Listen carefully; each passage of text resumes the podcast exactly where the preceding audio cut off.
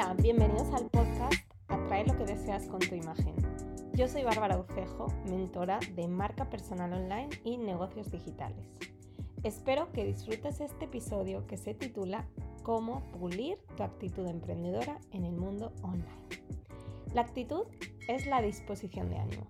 Una de las claves que yo diría te va a hacer falta cuando emprendes es eso, el ánimo. Muchas personas se centran en el hacer, en las acciones, pero ¿te has preguntado qué acciones, es decir, decisiones, emprendes cuando tu ánimo está por los suelos?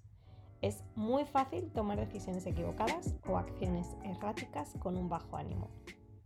Yo diría que emprender online, porque sí es importante el componente online, tiene una dificultad mayor que el clásico emprendimiento de toda la vida.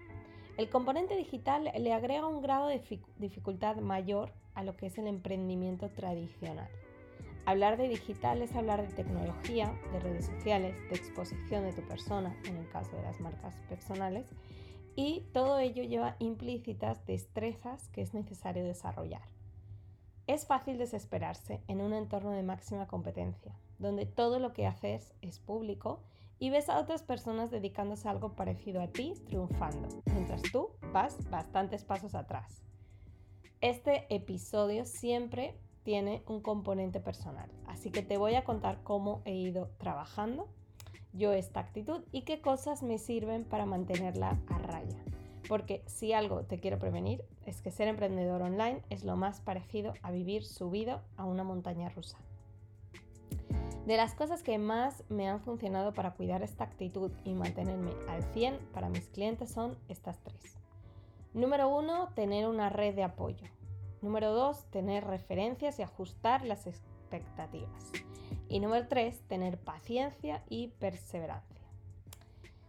Vamos con la número uno, tener una red de apoyo. Con esto me refiero a dos cosas fundamentalmente. Por un lado, estoy hablando de admitir que necesitas ayuda, contratarla y someterte a unas recomendaciones confiando en el proceso. Por otro lado, estoy haciendo referencia a relacionarte con personas que están pasando por un proceso similar al tuyo, compartir experiencias, aprendizajes y ayudarse unos a otros. El segundo punto que me ha servido es tener referencias y ajustar las expectativas. Es muy fácil desesperarse en el mundo online. También es muy común hacerse castillos en el aire y pensar que puedes facturar seis cifras sin apenas esfuerzo, porque admitámoslo, han existido muchos gurúes que han prometido resultados soñados por muchos, pero bastante alejados de lo factible. Lo mejor que creo que uno puede hacer en estos casos es consultar a quien contrate qué puede esperar en cada fase del proceso, qué es normal, cuáles son las estadísticas a las que uno puede aspirar si sigue el paso a paso. Esto te permite ajustar las expectativas y no desanimarte cuando esperes resultados que solo estaban en tus sueños.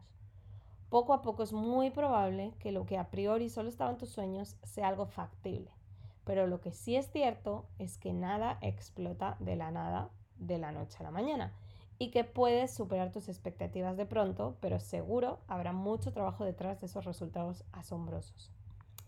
Y el último punto que a mí me ha servido es tener paciencia y perseverancia. No es mi caso porque estos atributos afortunadamente siento que me vienen en el ADN, pero muchos emprendedores online no se preocupan de trabajar internamente su paciencia y su perseverancia. A la mínima que los resultados no son los esperados, quieren tirar la toalla y ser duros consigo mismos o con quienes contrataron para que les ayudaran con todo esto. Es mucho más rentable ir poco a poco e ir implementando estrategias a paso firme pero sin prisa que desesperarse por no lograr los resultados asombrosos a la primera y en lugar de perseverar cambiar de estrategia más rápido de lo que debería. Con estos tres componentes, creo que un emprendedor online puede implementar estrategias digitales rentables con su marca personal en el mundo online e ir creciendo a paso firme y constante. Ahora te pregunto, ¿crees que te falta alguno de estos atributos? ¿Estás dispuesto o dispuesta a trabajar estas actitudes para lograr el éxito en el mundo online? Si te gustó este episodio, recuerda darle clic al botón de seguir, compartir con tus amigos y volver para escuchar próximos episodios que te ayuden a crecer online.